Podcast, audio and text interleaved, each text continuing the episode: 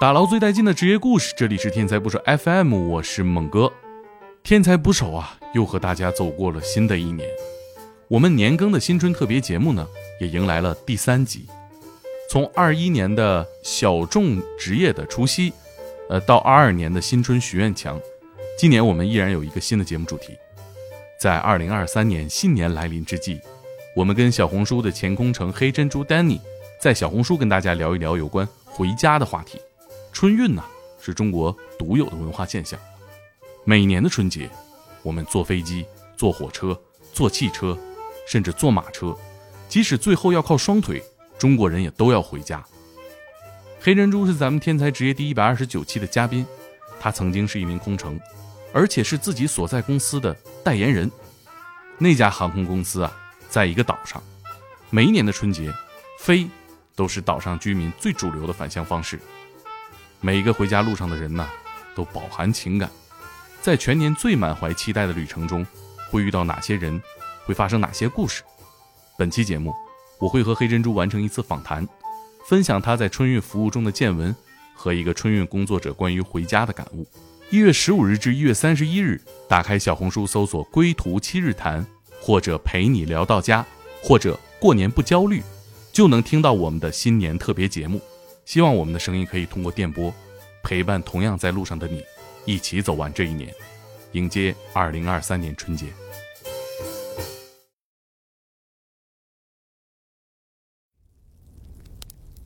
本节目著作权归北京天才捕手文化传媒有限公司所有。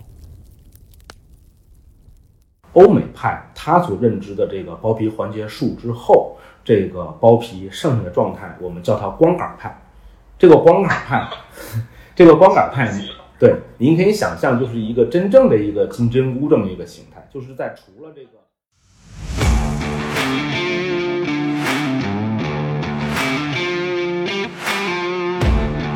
八仙过海，各显神通，大家都来秀，就表现出了甚至一些花活在里面，那就表现出了一些观赏性。有一个有一位呢，他用的是激光切割这个包皮，大家还是叹为观止，很科幻啊！这个激光一扫，包皮没了，对吧？提到美学这个东西了，那就比较复杂。医生端来讲，都能分成欧美派、光杆派和东方美学派两种区别。也就是说，在这个半个月到一个月之间，这个男性一定要保持冷静。对的，对的。然后绝对的避免这种这种性刺激和性生活。大家会回头看自己的包皮吗？因为毕竟身体发肤受之父母。是，如果说一个成功的手术是一个作品的话，那他们就是医生和呃我们的手术，我们的手术医生和我们的患者共同完成了这一个创作。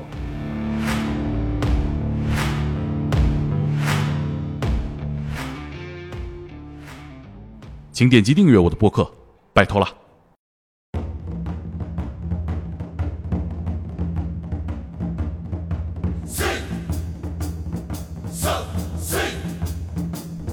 打捞最带劲的职业故事，这里是天才捕手 FM，我是猛哥。朋友们、铁子们、家人们，我都多长时间没唠嗑了啊？访谈节目这不就来了吗？但是技术原因，这个是个电话访谈啊。这位说了。啊，疫情都放开了啊，你怎么的啊？失信人，你不能坐高铁吗？是，我是这样啊，我是一直推崇面对面的访谈，但是呢，放开了不是吗？阳了不是吗？但是我好了有副作用，特别饿，不挑食，只要在保质期内的食物，我一周内我是见啥吃啥，我连吃了五六顿火锅，所以急性痛风我走不了道啊，不是我非要电话采访，不是装病啊，确实赶上了。虽然体验不够完美，但是内容足够震撼。我给你们讲讲啊，有一个微博大 V 叫李铁根儿，每年呢都盘点这一年的喜感新闻。他今年的也特别逗，其中第六条把我眼睛都快晃瞎。说天津有人举办了割包皮大赛，叫“露头行动”。我上网一查，这类比赛还真有。经过我的调查，割包皮大赛。不光是男科医生手活的大比武，更是东西方美学的一次路线之争。我采访了泌尿科的王医生，啊，用我们沈阳话叫王医生啊。他给我讲完了，呃，为什么要办这样一场比赛之后，呃，以及包皮手术悠久的历史和伟大的使命，让我非常尊敬这个科室的医生。医者仁心呐，让我们一起走进泌尿科的故事。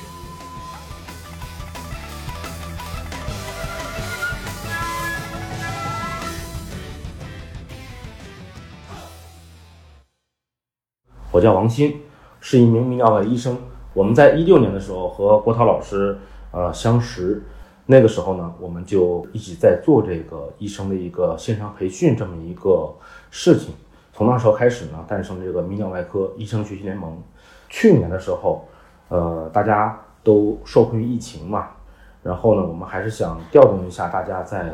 呃泌尿外科领域学习的一些热情。年终的时候呢，跟郭老师我们策划。开办一个第一届全国的泌尿的男科医生参与的这么一个包皮手术视频大赛，一共收到了来自全国好多同道的作品投稿，由来自全国的资深的泌尿男科领域的同行的一些审议，产生了选手来进入到了我们的复赛。复赛的时候呢，六位啊，就是尿道的重建修复，包括小儿外科、男科。私密美容整形这么一些领域上非常权威的专家，他们来担任评委。我们在复赛中产生了进入决赛的十二位选手，最终呢是通过我们网络票选进行了一场厮杀，他们中间选出了一二三这么一个奖项，以及其他的一些优胜者。哎，咱们这个比赛啊，呃，最简单的叫法叫什么？呃，包皮手术视频大赛。关于起因呢，我在网上看到一个，呃，搞笑的，就是年度，呃，搞笑新闻的排名啊，就是李铁根发的，它里面提到，就是说，呃，在天津办了一场这个包皮手术大赛，然后这个大赛的名叫“露头行动”，然后我们很多人看到觉得很很搞笑，但是呢，实际上我在想，行业内的人。是一个什么样的心情啊？是否像我们网上的网友看到一样，觉得还挺猎奇、挺好玩的？包皮手术对于我们泌尿外科、泌尿和男科这么医生来讲呢，嗯，从自古以来认为这是一个呃比较呃经典的、比较入门的一个手术。因为其实包皮手术呢，在泌尿男科来讲是一个历史非常悠久的故事，甚至在整个外科来讲的话，包皮手术都是一个。应该可以说是整个外科出现最早的手术方式之一了。包皮手术的历史最早是在公元前四到五世纪就已经有过记载了。我们能知道，在世界上有一些国家它存在一种风俗叫割礼，它最初的时候并不是那个时候医生的分化，其实也是在大概公元前四五世纪这么个时间节点才慢慢演化成一个相对专业的一个行业分类。那个时候呢，最早出现的医生这个角色是什么样的人呢？就是专门进行一个取石的，就是泌尿。现在泌尿外科现在手术其实是一个很古老的一个学科嘛，就是我们现在正在做的就是大家能了解到这种膀胱结石啊、肾结石啊这种手术方式。哎，我们现在今天男科泌尿医生还在治的这种取石手术，其实在公元前四到五世纪就已经专门一群人来做这么一个呃工作了。我们大家知道，就是我们整个。嗯，所有学医的人吧，咱们都会很熟悉一个词，可能像包括您，可能说没有这个这个真正医生经历，但是估计也听过这个词儿，叫希伯克拉底誓言。希伯克拉底誓言可以说是咱们整个医学领域的这么一个道德的基石。但是其实就是咱们日常现在我们在医学宣誓的时候所用的希波克拉底誓言，包括说，嗯，您所熟悉的希拉巴克希波克拉底誓言，其实并不是希波克拉底誓言的那个最原始的版本，它是后来在国卫生组织之后进行了一个改造，结合的一些时代的一些特色，让它变得更符合现在的一些现代人的一些审美观念啊，包括说一些道德的一些标准。最初的那个版本的希伯拉卡里医生所出的那个希波克拉底誓言的时候，他有这么一句话。它里面会提到说，我遇到这种长有结石的患者，我不会去进行诊疗，会请有经验的专家去进行治疗。这是什么意思呢？就是说，其实那个时代，在公元前四到五世纪前，希波拉哈蒂生存那个时代的时候，就已经有专门的一个叫取食人。埃及呀、古罗马、古印度和古阿拉伯地区。是有这么一种叫取食人的这么一个专门的一个很高度的分化出来的一个社会专业的，他们其实就是最早的一个一个外科医生，甚至可以说泌尿外科医生，甚至可以说泌尿外科医生这种结石亚专业的一个行业分类。您会和呃其他科室医生朋友交流这个呃您所在科室这个古老的历史吗？也会的。从长久以来，一直大家都觉得这是一个很基础的一个外科医生的一个入门级别的手术，把它变成了一个呃手术的比赛。正是因为它的历史悠久和古老，进展和演化，它今天的面貌和以前是完全不一样的，追求更加的微创、更加的高效和更加的人文化的一些体验。其次呢，也正是在这种大家都做的这种事情上，我们来真正的检验一下。大家自己对于外科手术技能的一个成色，那你这个手术，咱们说这个这个就像一个呃，我们厨艺的一个比较，对吧？我们用的食材都是日常可见的这种鲤鱼、鲫鱼，但是你回头说你这个东西必须帝王蟹，那你可能说你这个这个北方的厨师，你可能未必连连买都买不到，见都见不到，你更谈何去烹饪嘛？我们就是用最日常可见的这种手术方式，大家一起同台竞技，来展示你作为一个。外科医生所呈现出来的手术技能、人文思考和你的专业素养。所谓的人文体现在哪儿呢？就在这样一个手术的过程当中，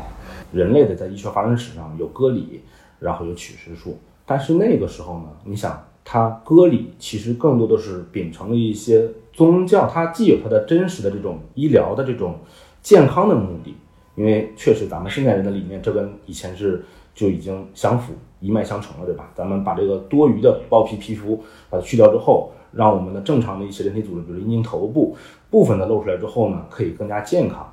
但是呢，那个时候它可能讲究更多的是快，包括它一些并发症啊，包括说这些东西从这个这个剩余的皮肤手术要达到什么样的效果，它可能不会像时至今日一样有这么多思考。但是现在呢，其实就即便时至今日。以我们的东方世界和西方世界来讲，在实施这个包皮环切术的方面呢，也会有很多一些不同的思考。比如说，西方的大家作为男性能看到咱们这个包皮，应该说正常的话，咱们在胎儿时期，这个所有人的这个这个包皮都是长的，因为他在胎儿在母体的时候呢，这个过长的包皮要保护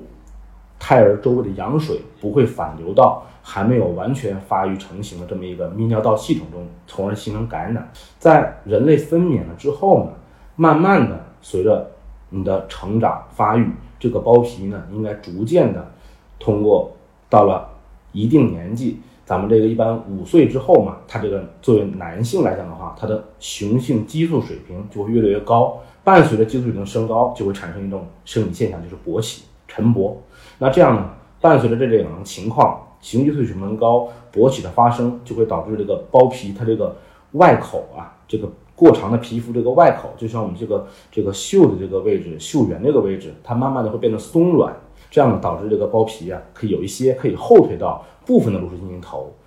这么一个自然的过程。但是呢，现在西方和我们东方人，你的饮食习惯，你的所有的生活习惯不一样，也带来审美角度的一些差异。在进行包皮这个切割的过程中，手术过程中，你这个皮剩下多少才是一个呃，咱们相对来讲叫标准，或者说看起来比较美观，其实存在一些争论的。咱们可以简单一点打个比例啊，就是我们在这一次大包皮大赛的时候，我们也是广泛的进行了一个闭门的圆桌讨论。嗯，普遍来讲，欧美派他所认知的这个包皮环节术之后，这个包皮剩下的状态，我们叫它光杆派。这个光杆派，这个光杆派，对，您可以想象，就是一个真正的一个金针菇这么一个形态，就是在除了这个，除了这个它表面上，呃，这个紧紧附着的这个这个皮之外，不会再有任何堆积的这个包皮留在外面，这么一个形态。而亚洲咱们现在其实传统的一个手术之后的效果呢，不会追求这么极致，就是这个是剩余的包皮，还是大体上会覆盖到。这个冠状沟，甚至一部分阴茎头这么一个位置的，留有余地。对的，留有余地。为什么欧美人更倾向于光杆派，而中国人往往是会剩下这么一部分相对长的一个包皮反折上来呢？一个呢，咱们从哲学上来讲，就中国人喜欢留有余地，对吧？避免太过于极端。你像光杆派，再往下一点点，就可能就是你的皮就不够了，对吧？可能写进我们基因的一个东西，首先是这个。第二个是手术方式的不同，在欧美来讲，它的包皮手术绝大多数都是手工实施的，除了非洲以外。非洲它后来受中国的影响，它使用了大量的切割吻合的这种这种环状的这种切割吻合的这种手这个这种手术设备。但是欧美的话，绝大部分都是手工来缝合的，它的这个手工缝合就导致了它可以由医生来控制。计算规划我剩余包皮的长度，我能剩到刚刚好。但是你用手术器械的话，生产好的手术辅助切割器械，绝大部分就像你定制的这个定制皮鞋和你去购买这个皮鞋的区别，对吧？呃，有这么一个临床的分歧吧。然后呢，呃，本身在这个包皮这个治疗这个，咱们在时至今日的中国，包皮治疗的手术方式上也是出现一些分歧，比如说。刚才我说的有有效仿欧美的，我就是坚最早我是在坚定的效仿欧美的手工派。我我手工治疗一个包皮手术，我要收费到接近四千多块钱。我们的调查上，四千多一例包皮手术的话，已经是很昂贵的一个费用。绝大部分的国内的一例包皮手术这么一个费用，应该是在就公立医院嘛，应该是在两千块钱上下。然后呢，其次就是咱们刚才说的，有针对于小孩子的这么一个用环类的这么一个切割手术方式。然后呢，又有现在你也了解到的用切割吻合器的这么一个方式，那到底哪种最好，或者是哪种代表未来的趋势，或者说又是怎么样的一个一个应用场景？在举办这个筹筹备比赛之初的时候开始讨论，最初的动机也是在于此，是关于路线问题的一次大比武。对的，对的，对的，对的。呃，一场完美的包皮手术，它是什么样？包皮手术其实是一个非常精密又复杂的过程。咱们刚才说了，就是首先呢，就是外从外科手术来讲，最容易做的手术是一个破坏性的手术，比如说肿瘤的手术，它都是破坏性的，就是我更多的是要求把人体内一些不正常的组织完全剔除出去，除了生命以外，其他的代价，你比如说脏器功能确实都是能接受的，对吧？你比如说有一些，咱们举一些不一定很恰当的例子，比如说这个子宫肌瘤。那你可能说有一些子宫肌瘤很恶性程度很高，然后又比较多，那可能要要进行整个子宫的切除掉，对吧？那子宫其实人类很重要的一个器官，但是为了保命没办法要整个搞掉切掉，对吧？首先保命是第一位的，但是第二种手术呢，就是这种这种要保留功能的，要兼具功能性的一个手术就比较繁琐，对吧？你比如说咱们呃你一个呃有一些手术，你这个比如说咱们。肠管某一段，哎，它出现病变了。我把这个肠管这段切掉之后呢，我还要兼顾你这个肠子的正常功能是能运转的，对吧？这是第二种手术。第三种手术就是超越到功能之外，提到美学这个东西了，那就比较复杂了。以我们医生端来讲，都能分成欧美派、光杆派和东方美学派两种区别。那面对患者端，千人千面，他有没有过有没有过经就没有过这种医学素养？那他这种审美观念，他觉得留多长？是更加主观的一件事情，对吧？他有的人觉得说，我包皮长一点儿，我就觉得不舒服，我觉得不好用；包皮少一点儿，我觉得紧。所以这东西就会兼兼具到了这些心理学的东西。所以说这部分呢，就是在整个一个合格的一个到了咱们说这样，我们这个手术最终决赛圈的这些这些这些选手都能体会到的一个层次，就是这个手术是超越了咱们的破坏。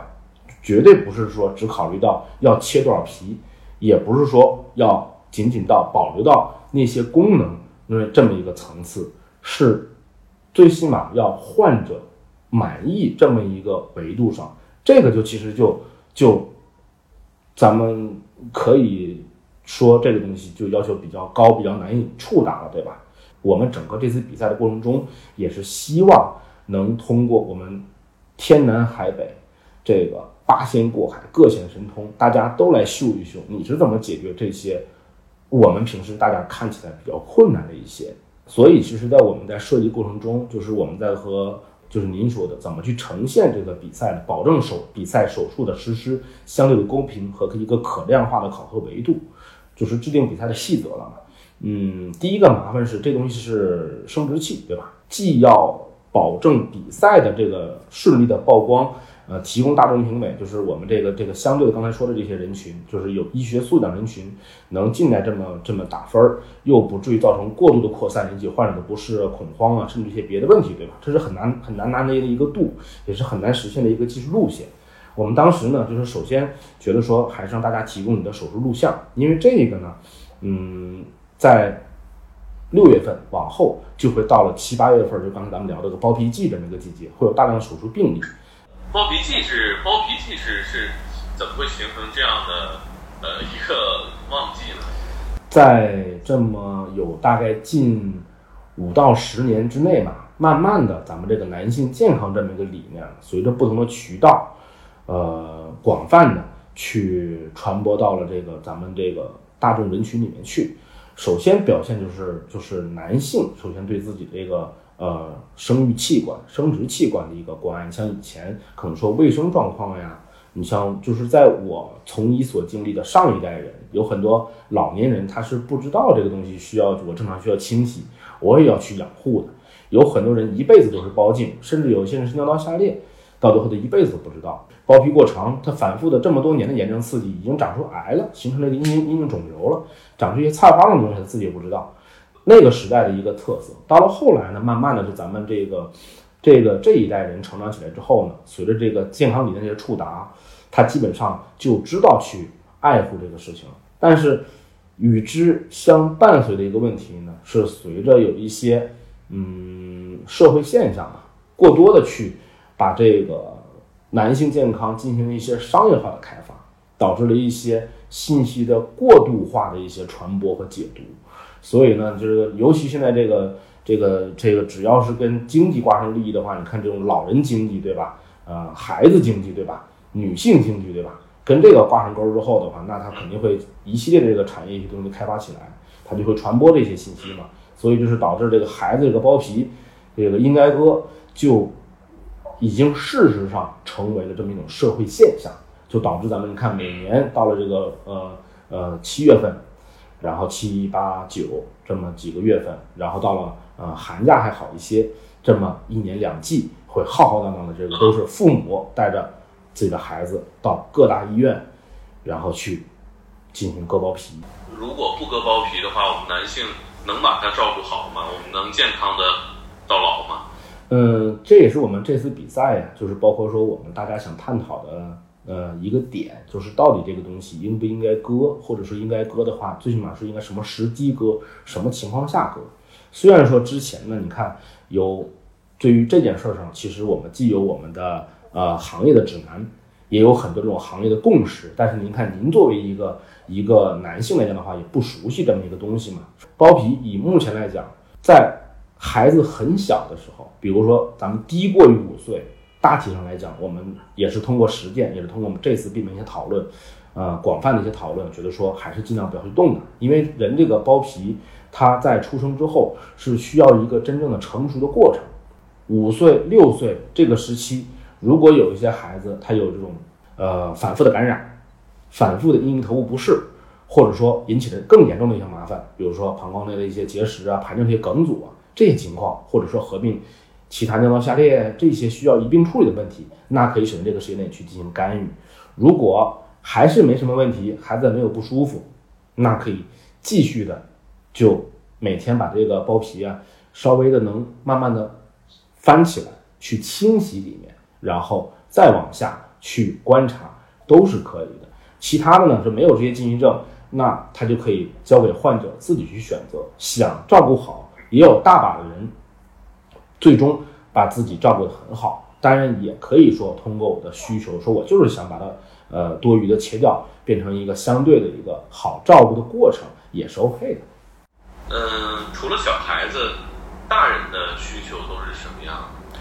其实就是像咱们说这个事情嘛，大人他嗯也是有几个这么认知来源，一种呢就是这个啊，咱们说了包皮它和阑尾这个情况类似。它在某一个人的这个，不论是胚胎啊，还是某一个人生阶段，它是对于你一个保护的一个一个作用。但是你在呃自己变得强大了之后，它对你的保护的作用就越来越少一些了。对于包皮来讲，对于我们来讲，更多的其实刚才说的，只是作为一种皮材的这么一个储备。因为咱们现代人都是良好的人的身体被保护在了厚厚的衣物里面，对吧？谁也不会光着屁股往那跑，对吧？所以说，包皮对于咱们这个阴茎的这么一个娇嫩的龟头的一个保护作用啊，或者避免这个尿液反流作用啊，都已经不是太主要了。它更多的意义是在于一个。呃，储存的皮材，万一出现这种尿道的损伤啊，或者一些别的问题需要进行重建的时候，这块皮可以取下来，把它作为你人体组织一部分来进行修补。这些患者来的时候，有没有那种纯粹就是想为了美观，或者说很多想让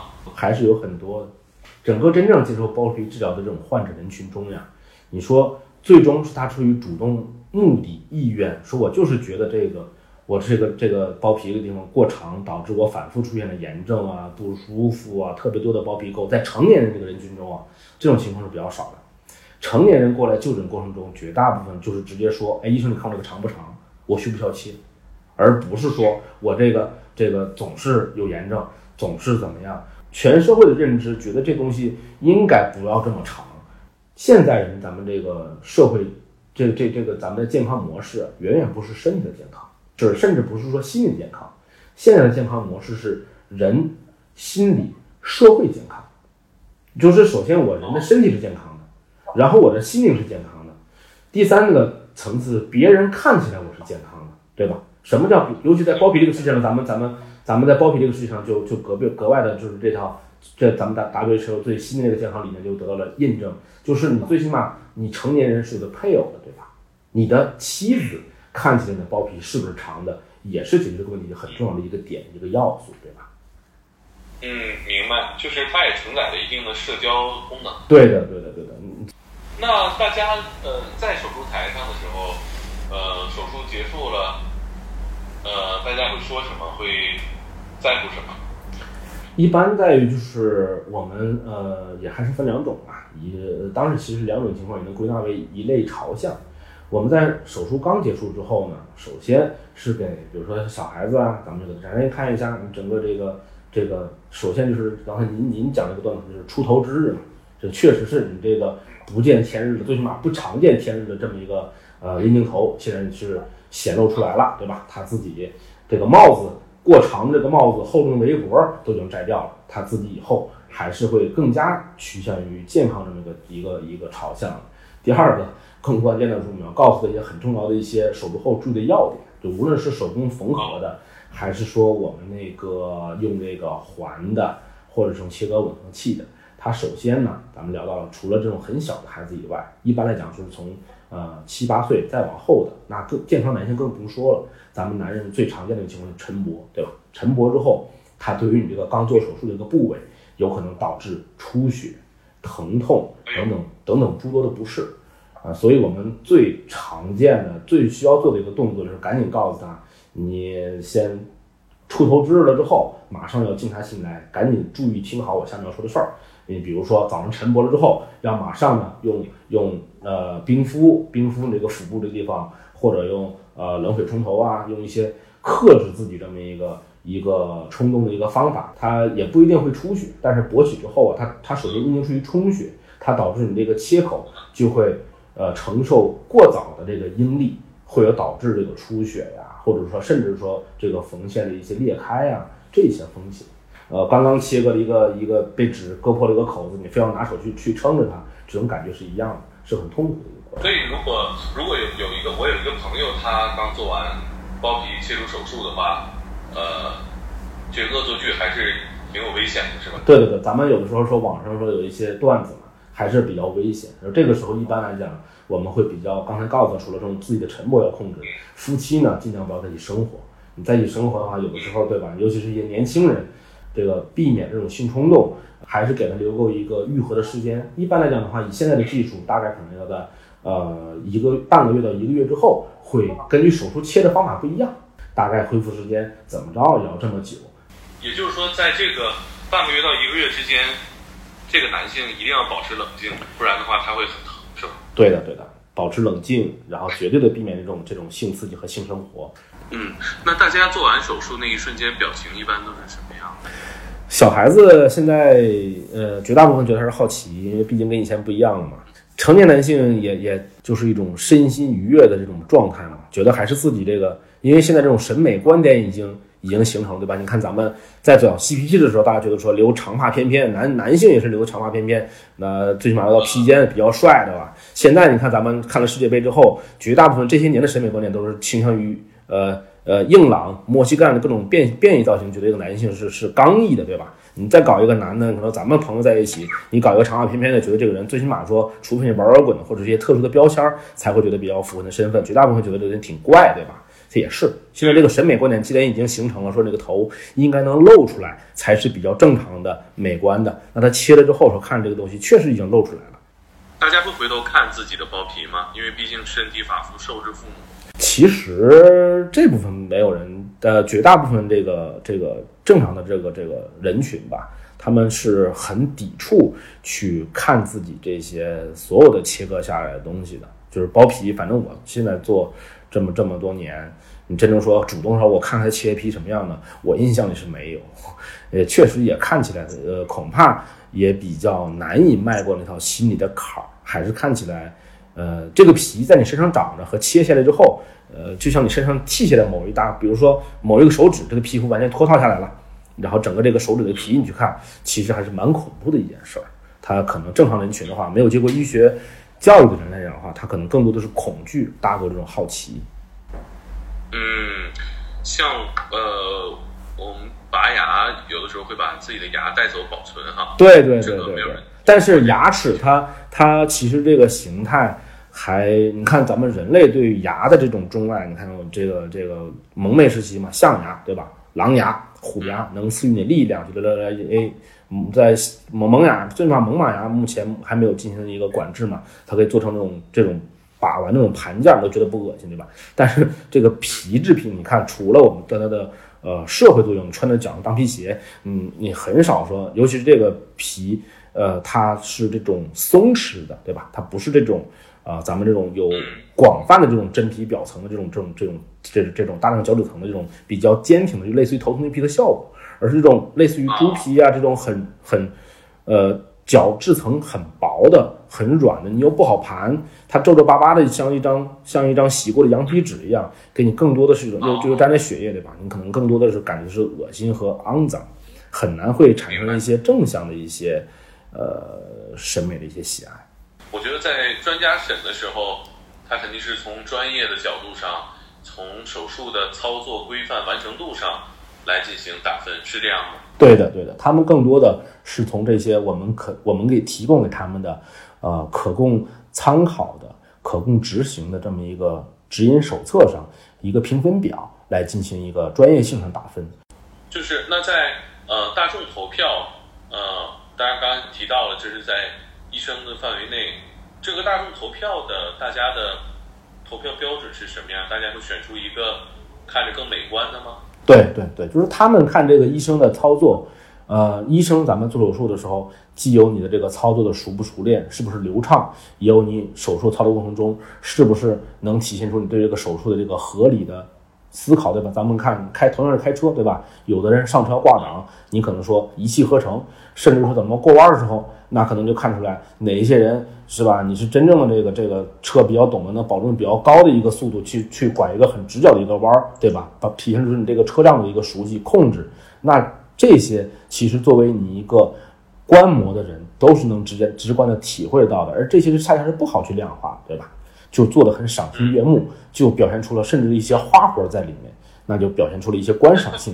是花活指的是？因为咱们看手术包皮手术啊，一般来讲的话，咱们有的时候比较常规是两个人来实施，但是咱们在这次比赛里面有大量的一个人就完成了这个手术的过程，那这就体现出了这个人确实是对吧？异于常人，就像咱们。开车，你比较咱们一般一点的进进弯出弯，你脚要么先先先先降速，然后踩刹车，再再给油再出弯。那人家赛车手比较比较狠的是吧？一边顶着油，一边在在跟着配合，一边点着刹车，可能就控制出弯了，对吧？那确实人家体现了一个人就完成了这个手术这种极限的一些操作能力。其实还是从医生的呃手法上和技术上的对的审美，对的对的对的，确实你这个东西就就不仅仅是。呃，手术了，这不仅仅是技术了，就是说的这种是一种艺术嘛。你这个不仅仅是我我把它完成了流畅，我自己，你你正常两个人干的活，我自己一个人就干的轻松又轻巧，这么一个体验和流程。等于说这是一个由医生和和患者的阴茎共同完成的一场创作。其实，如果说一个成功的手术是一个作品的话，那他们就是医生和呃我们的手术，我们的手术医生和我们的患者共同完成了这一个创作。嗯，作品是吧？对的，他配合的也好，嗯，然后他体现对对于患者他配合医生配合的好，然后也对医生充分的信任。医生呢，凭自己的这个熟练和精湛的这个技能，快速的这个完成了手术。你可能说别人，嗯，做做一个做做一个这个手术，你用这个呃五分钟，呃，这是平均标准。人家有一些我自己一个人是吧，一分钟搞定了，就显示出一种一种很高超的能力。最了不起的作品，可以跟我们形容一下吗？其实有很多，有很多印印象很深刻的，嗯很优秀的医生。呃，有一个有一位呢，是我们来自兰州的一位一位同道，他用的是激光切割这个包皮。当时我们是因为我们我我说了嘛，我我本身是手工派的这个这个坚定的支持者，然后也做这个切割吻合器的。但是激光这个东西就是以前了解过，但是你说真往包皮上去招呼，因为这个东西你也知道，激光你既然能切割皮肤，能做手术，能止血，它肯定具备强大的能力，对吧？就强大的能量，所以这东西往往往这个包皮上去招呼，我们一般都是还是很担心的。但是后来看他这个手术，他巧妙的自己自制了一个铜的一个保护垫儿，来进行一个对阴茎的一个遮挡，这样的保证。那你那铜这种东西，你即便这个激光手术激光。二氧化碳激光能切割掉包皮，它也它也打不穿这个铜板，能打成铜板就是激光炮了，对吧？所以这个当时，但是大家还是叹为观止，确实是快，确实是这个这个很科幻啊！这个激光一扫，包皮没了，对吧？确实很科幻。然后，然后确实我对，大家多快？它就像你看科幻电影，让激光扫过去，然后那个那个皮就就就就就就被就被打裂了，切割开了，整个下来了嘛，也不出血，缝起来就可以了。激光过去，它那个包皮那个地方就随着那个激光是二氧化碳激光是不可见的，它只有一个激，它有一个红点的一个像激光瞄准器的一个一个指示点，然后在激光一激发之后，你就看到这个这个红点所在的地方皮肤快速裂开，然后就就被整个这个这一圈儿照过来就搞掉，就这么快。哇，他是冠军吗？他不，他不是，他不是，他还不是。没给他颁一个那个最具科幻感觉奖。他他他他获了奖了，他他是一个很优秀的一个选手，他一年要切一年要切几千粒包皮，我天，这千人斩！是是是，然后我们看我们其他的最优秀的那个医生，其实就是刚才咱们说了嘛，就是快是咱们考虑做这个事儿的一个维度，然后呢，其他的那个我们还有一些优秀的医生，体现了整个对患者全流程的一些管理，包括说我怎么让你保证切了之后这个各个因为。其实你能看到阴茎是一个立体结构嘛，它起码是个柱状体，它对吧？你这个几个切割点这一圈儿怎么切的平滑，然后它长度留的比较合适。嗯，我们的冠军在这方面考虑会比较多，包括说怎么切割的快速，这部分是我们就像咱们说的，做这个比赛我是要呃宣扬正确、规范的，我们想传递的一些信息。快是一个很重要的一个维度，但快不是整个这做这件事儿最大的一个目的，是让整个做了之后这个形态科学规范，可以去复制的这么一个流程。所以他在这部分做的格外的出色，他科学的描记了我要切哪些，我要留哪些，我怎么保证我在切割激发之后，剩下的皮正好能达到我想达到的这些这个长度和这个形态，它很完美的解决这些问题。所以我们决定最后还是它。比那个快的这个激光这个科幻这个还要优秀一点，但是他们都是最终的，都是最终的胜利者，都是最后在全国拿了名次的。嗯，明白。这些医生来参加这个比赛，他们最想获得的是什么呢？是学习，就像我们最初成立这个组织的目的是一样的。他们更多想交流，就像你，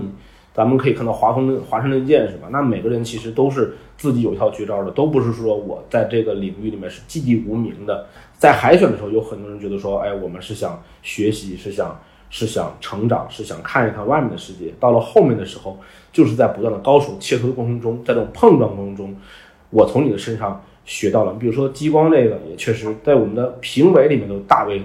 大为震惊，觉得说这种最起码是种方法。你在走出了自己不同的路。在整个手工呃用环儿类的、用包皮枪的这种三大围剿之下，你依然能够用激光这种方式来实施手术，你确实走出自己不一样的路，也给他们提供了一些一些呃可借鉴的东西。然后在有一些呃选手上，比如说我只用涂抹麻药，而不需要注射麻药来完成手术啊，包括刚才说的冠军得主，对的，他不再打麻药了，只涂了麻药，涂药膏，只涂就像涂护手霜一样，涂了护涂了这个东西之后，等上半小时直接切就可以了，不需要打针。所以其实他们更多的是在这种高手过程、高手过招过程中讨论、借鉴、学习，去强化他自己的一些正确的一些做法，弱化自己不对的一些东西，这么一个过程。因为他也要接受评委的一些一些呃评委老他们那个那个评委老师的这么一个呃点评啊和提问嘛，他们会很犀利的指出你整个做的过程中哪部分有问题，哪部分没问题，嗯，哪部分是好的，哪部分是需要改进的，会很直接的指出来。作为医生，在社会上享有着比较高的待遇和大家比较多的期待，但是作为泌尿科医生，或者我们有的时候说男科医生，嗯，大家会有一种孤独感，或者会有一种失落落差吗？嗯，其实还好吧，因为我们其实就是刚才咱们聊的，就是泌尿男科，虽然说呃两者既相融合，又互自有这么各自一片领域。但是大体上，就是从中国现状来讲，还是泌尿男科绝大部分都是泌尿科的医生兼职做的一部分男科工作。总的来说呢，中国的泌尿男科医生并不多。呃，从国家也发布过一些数据，我们自己也也进行过一些，因为我们说了，我们平台其实还是覆盖蛮多这个中国泌尿男科医生的，也做过一些推算，通过一些调研呢进行推算，就中国其实就是专职干这个泌尿和男科的这么一些医生呢，就大概也就是一万多人，一万。五到一万八，各个来源数据不一样，但大概有量，应该不会突破两万。在包括上，就是像刚才我说的，有一些基层的医院里面，它有一些干泌尿男科的，只是小组这么一个医生，我既做普外的活儿，也做这个泌尿男科的活儿，甚至可能要做胸科的活儿。再加上这些人群呢，大概也就是不到三万的样子，就全中国从事这个行业，大概就是这么呃三万人左右。嗯，这个数字呢，对对对，是的，是的，因为中国。所有潜在的要进这个科室的男性的数量是挺大的。对的，对的，对的，我我知道的。但是就是说，其实就是即便在我们垂直领域来讲，就是跟骨科呀、普外科呀，呃，你像呃麻醉啊这些专业来讲，其实呃泌尿男科这些医生人数也不是特别多的。但是嗯也还好吧，就是我们这个行业，也就是因为嗯没有那么多的人，只有这么大概一些人在里面兜兜转转。呃，相对这个圈子也比较小，然后就更紧密的会大家呃互动在一起。就你看，我们有这么一个平台，这么一个组织嘛，我们总是还是有一些人在这个圈里兜兜转转，这么大家互相呃在这片江湖里面去，有的时候遥遥的望一远，有些人走的会更近一些，这么一直在不断的走下去。讨论过吗？当初都是为什么选择这个科室来贡献自己？一生职业生涯的经历，您您问了个好问题。泌尿男科这个医生呢，其实就像刚才们说了，泌尿男科其实不是一个呃，最起码在在前几年还不是那么一个就是呃，在医院里面外科系统那么的呃惹眼，那么的呃明珠式的一个明星式的一个存在。但是泌尿男科有一些比较好的得天独厚的一些优点。就是首先呢，它这个科室啊，其实这个急诊不太多，不像这个呃骨科呀、普外科呀，这个意外伤之后，基本上它这个就是就是有折了，骨头折了呀，或者说是脏器损伤了，考到普外科去了嘛。所以这个泌尿科这个急诊相对比较少一点儿。嗯，其次呢，就是这个专业它的这个领域范围还是相对的比较清晰明确好干。怎么这么说呢？就是我泌尿。男科全加起来涉及的人体器官，一般就是比如说肾脏、输尿管、膀胱、前列腺、人体的性腺，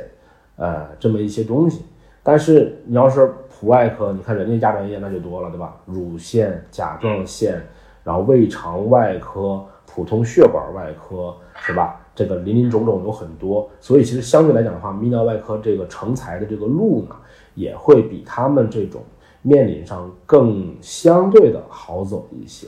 这么这么是我所了解到的，很多我们的泌尿同行，其实一个医学生从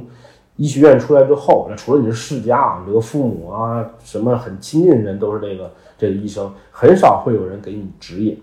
绝大部分大家都是呃各凭机缘、各凭爱好走到了自己这么一个岗位上。但是选择泌尿这条道路的人，大部分都是出于呃这么不可忽视的几个优势，就是他的夜班，他的他的急诊比较少，他的专业领域范畴还是相对的比较这个易上手，这是很多人走上这条路的一个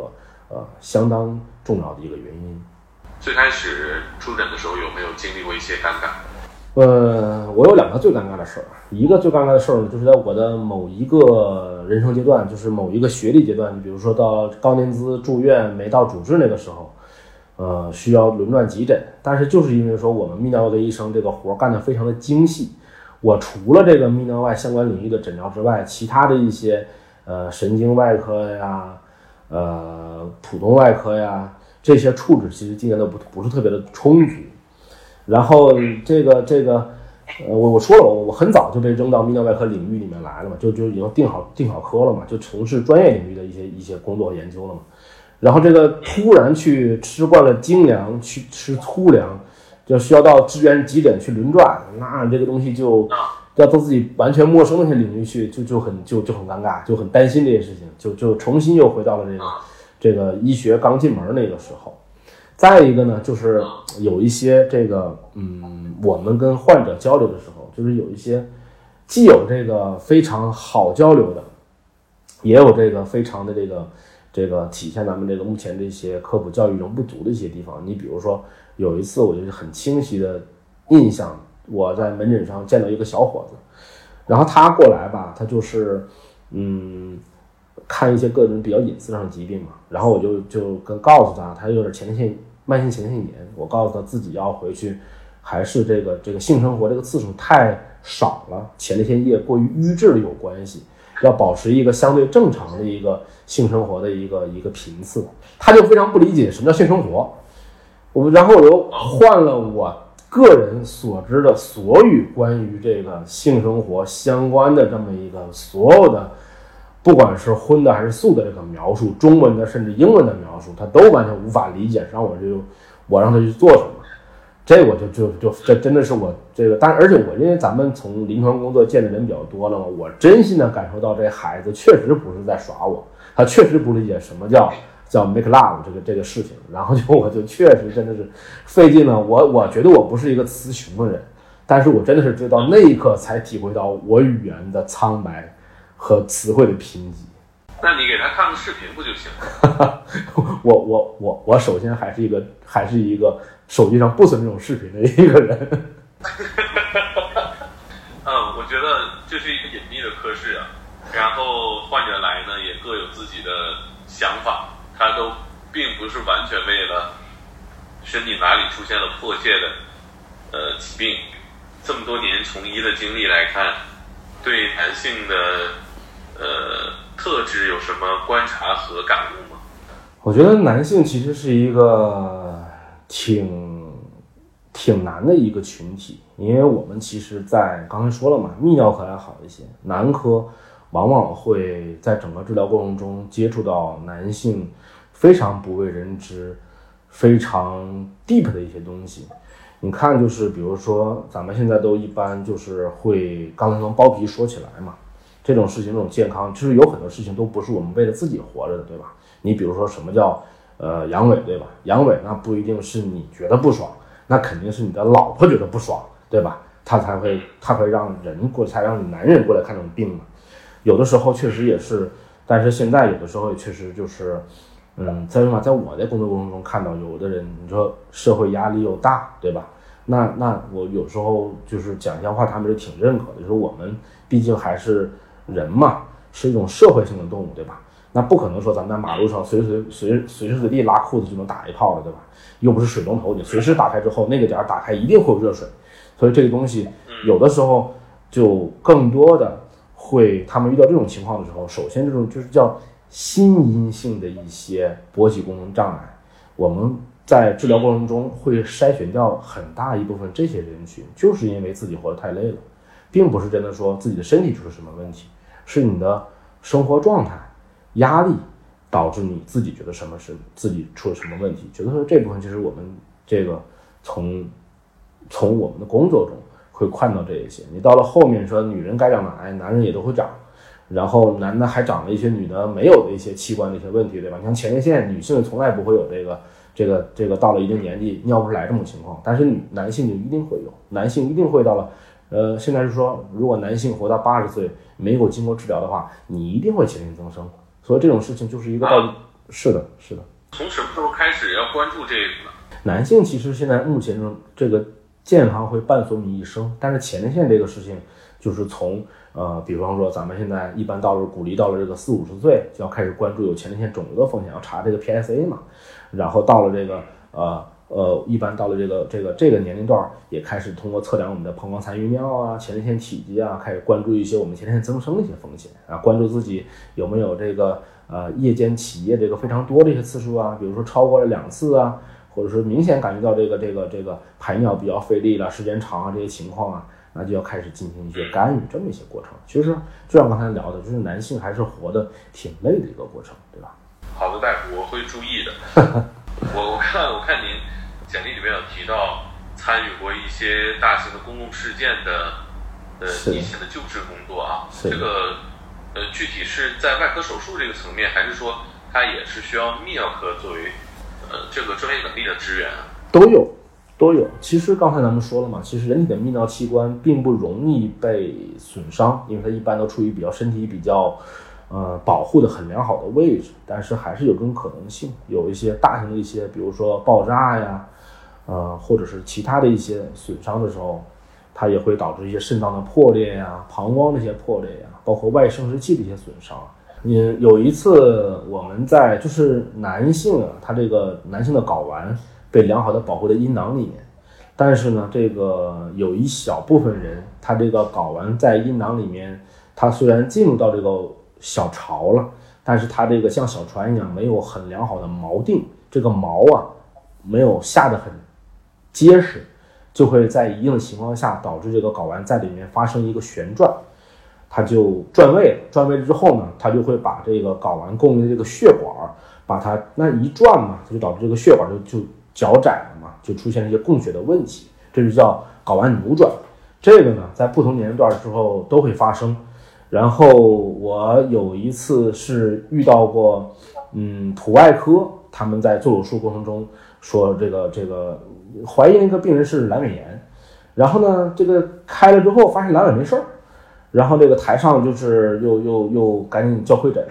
就考虑这个疼痛来源是不是睾丸来的。睾丸它这种疼痛牵涉也会引起了这个这个这个腹部的疼痛不适嘛？也不典型的情况下，他们考虑是不是睾丸扭转了。当时呢，就是跟这个患者去沟通了一下，他这个患者和家属还是挺认可，因为有的时候医学是一个，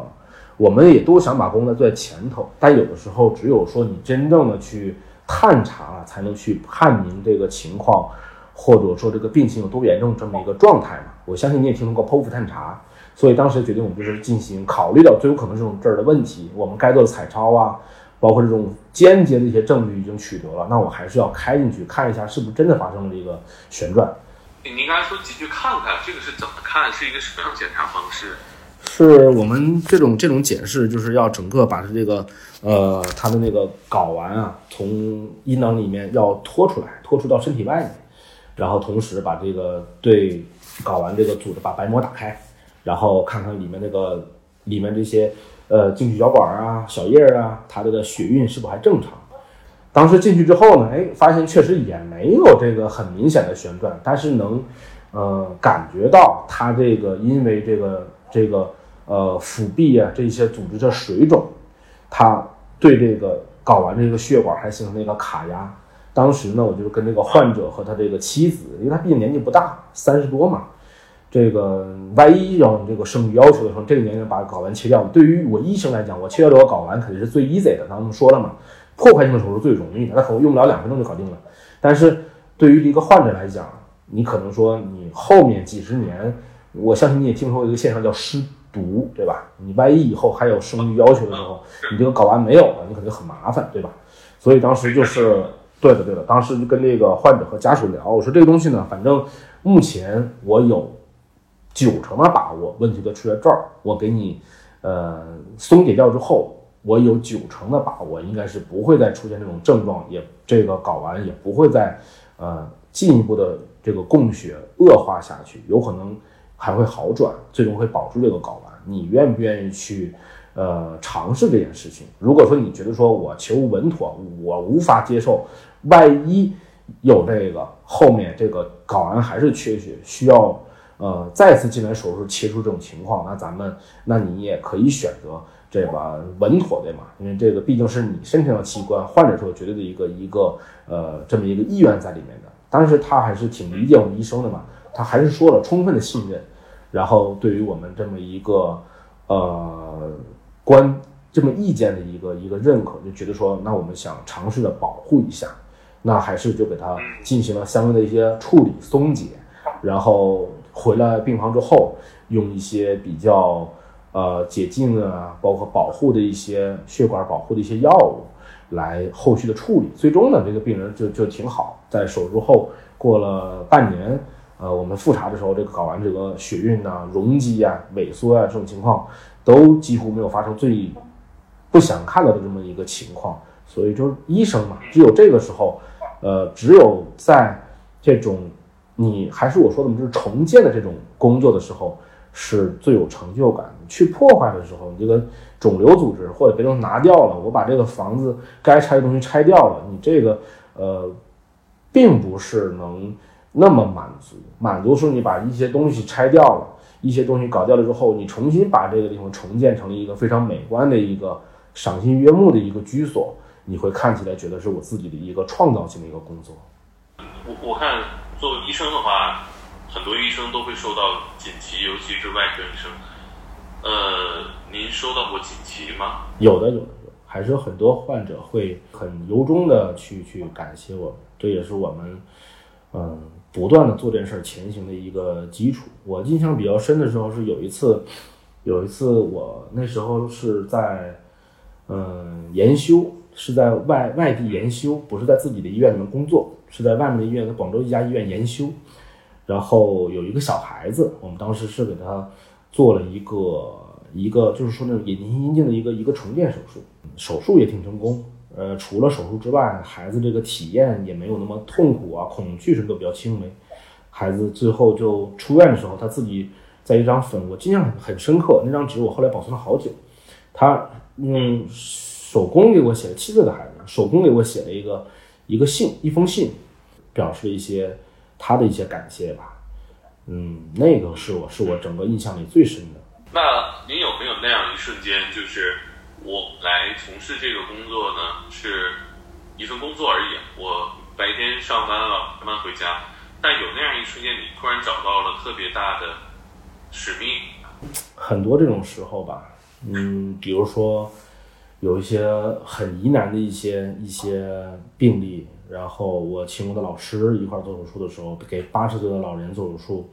然后他那个他那个前列腺的那个癌症已经非常的这个厉害了，已经浸润到了这个这个他前列腺的位置跟直肠很近嘛，他已经完全的就跟直肠已经就像就像烤糊了的这个食物一样，牢固的跟锅子切在一起，你要把这个食物小心的去从锅上把它用用刀子把它去撬起来。我们整整做了十二个小时的手术，当时也是身心俱疲，但是后来那个患者恢复的不错，然后还是嗯，这这也是很多医生都是在不断的前行的一个一个动力。那时候觉得平时嘛，日常重复的呃冗冗长的工作、繁重的工作、职业倦怠是每个人都会遇到的问题，但是只有这些这这些比较点亮生活的一些时刻，才会觉得。那时候觉得还是比较符合了我们当初踏上学医这条路最早的时候那一片梦想和憧憬。